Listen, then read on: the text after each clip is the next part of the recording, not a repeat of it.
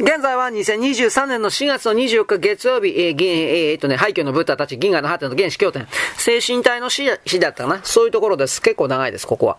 えー、前回はですね、なんだかな、だから、えー、だからあなたは間違ってもいないし、正しくもないよ、どうぞご自由に。このあたりですね。あなたが否定されることは痛いだろう、苦しいだろう、たった一つのちっぽけな、あなたの観念のせいで、例えば今まで自分を好きだった人がある日、たまたまその人の気が悪かったために冷たい態度だと、すぐあなたも不機嫌になる。何が起きているのか、この人はいつでもずっと私を愛している。あたちに構ってくれるという、とんでもない思い込みがそこで死ぬのだよ。あるいは消えようとする。あまりにも膨大な環境の変化、状況の変化の中へ、取るに至らぬ恋愛観から宇宙論に至るまであなたたちは持ち歩く。持ち歩けるはずのないもの、適用できるはずのないものを持ち歩く。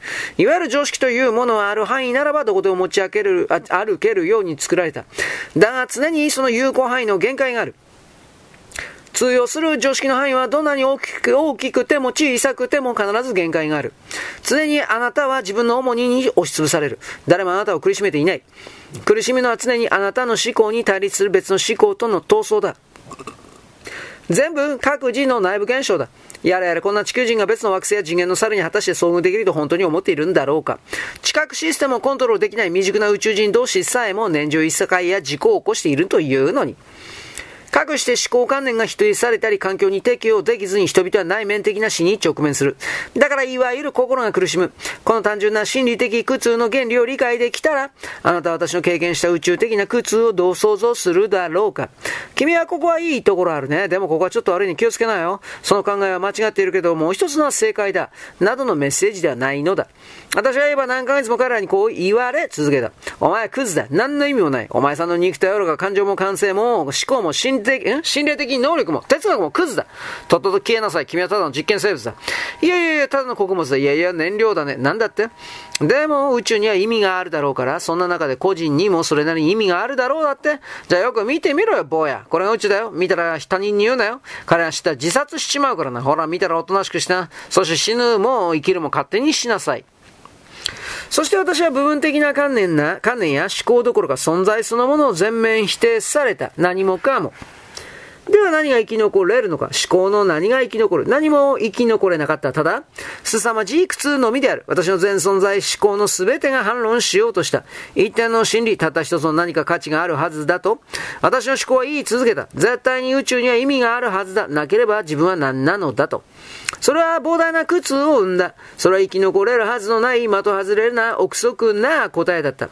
もともと無意味なのに意味という回答があるはずがない。そこで存在に意味があるという私の観念が死んだ。抵抗は無駄だった。私は瞳を閉じた。次に無意味なこの宇宙で残された永久の時間をどうすればいいのかと考えた。すべて犯罪から戦争に至るまで何一つ間違っていない。宇宙の正確なプログラムなのだから好き勝手に確かに奮闘してエネルギーを出せばいいのだ。適当に楽しめばいいわけだ。だが私は何一つ決して楽しめない。私は何週間も自分が息をしていることさえも嫌悪した。そして自殺だけを決意した。はい。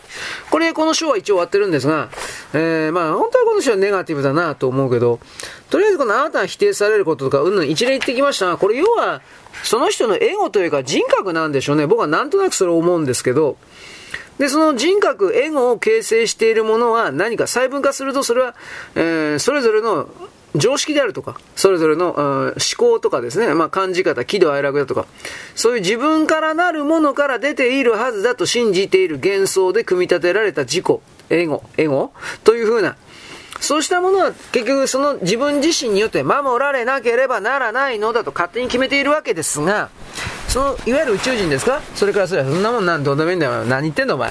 と否定されてしまった的な。まあ僕は大まかにそのように解釈してます。僕はあまり思い入れがないので、まあどうでもいいかなっていう、そういうのはあるでしょう。はい。で、次の章になってます。途中まで行きましょう。最低最悪にして最大の変容の日。翌日には睡眠薬を買いに行こうとしていた私にとって、そこにまだ私の中に変な生き物が生き残っていた。あ、これあの、前回自殺を決意したというところの続きですね。えー、そこにはまだ私の中に変なものが生き残っていた。それは生きなければならないという思考だった。人生や魂を何億年も引きずって生きるというこの変な義務感だった。どこからそのような無意味な義務感が生まれるにせよ、私にはそう思う、そんなことをしてまで生きる意味すらないもんだから死ぬしかなかった。もう私は死を受け入れた。それも肉体はもちろんのこと、魂の死もだ、あった。二度と生まれ変わるのも諦めたし、そんなことは嫌悪していた。長い宇宙での旅もこれで終わりと決めた。それでもあと数年生きるだけで私には十分な苦痛だった。私の最後の苦痛はなんと生きる苦痛だったのだ。これではまるであの幽閉されて凍結したエイリアンそのものだ。私は彼を死ぬのも生きるのも恐れていると言ってしまったが表現をやや間違えていたようなので訂正する。彼らは死にたいのに死ねないのだった。殺してくれと叫び続けている。だが宇宙は彼らを処分しない。それは生殺しだ。宇宙的なアウシュビッツだ。死ねるならまだしも、彼らは永久的な生き地獄だ。そして生き地獄こそが本当の地獄の何たるかだ。だから最後の私の観念苦痛の原因は、今度は死にたくないための苦痛ではなく死ねない苦痛であった。もう死ぬしかない死ぬべきだという思考が、このまだ生きているという現実の前に死ねないという形で抵抗している。ここで苦しんでいるのは、なんと死にたいという思考なのだ。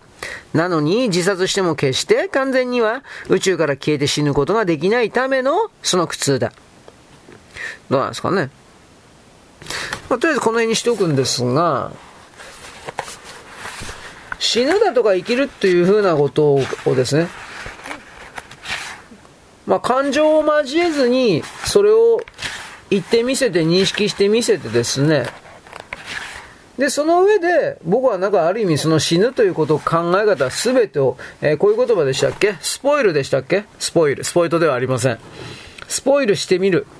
うん、えー、えー、首相化して捨てる。なんだったかな？まあなんかそういう風にね、捨て去ろうとしてたのかななんて。こんなことも思います。まあどうせ僕間違ってるんで、あなた考えたかったら考えてください。この中、この AO さんっていう本はなんかね、ネガティブだから考えろっつってもね、ちょっと弱るよね。僕は弱ります。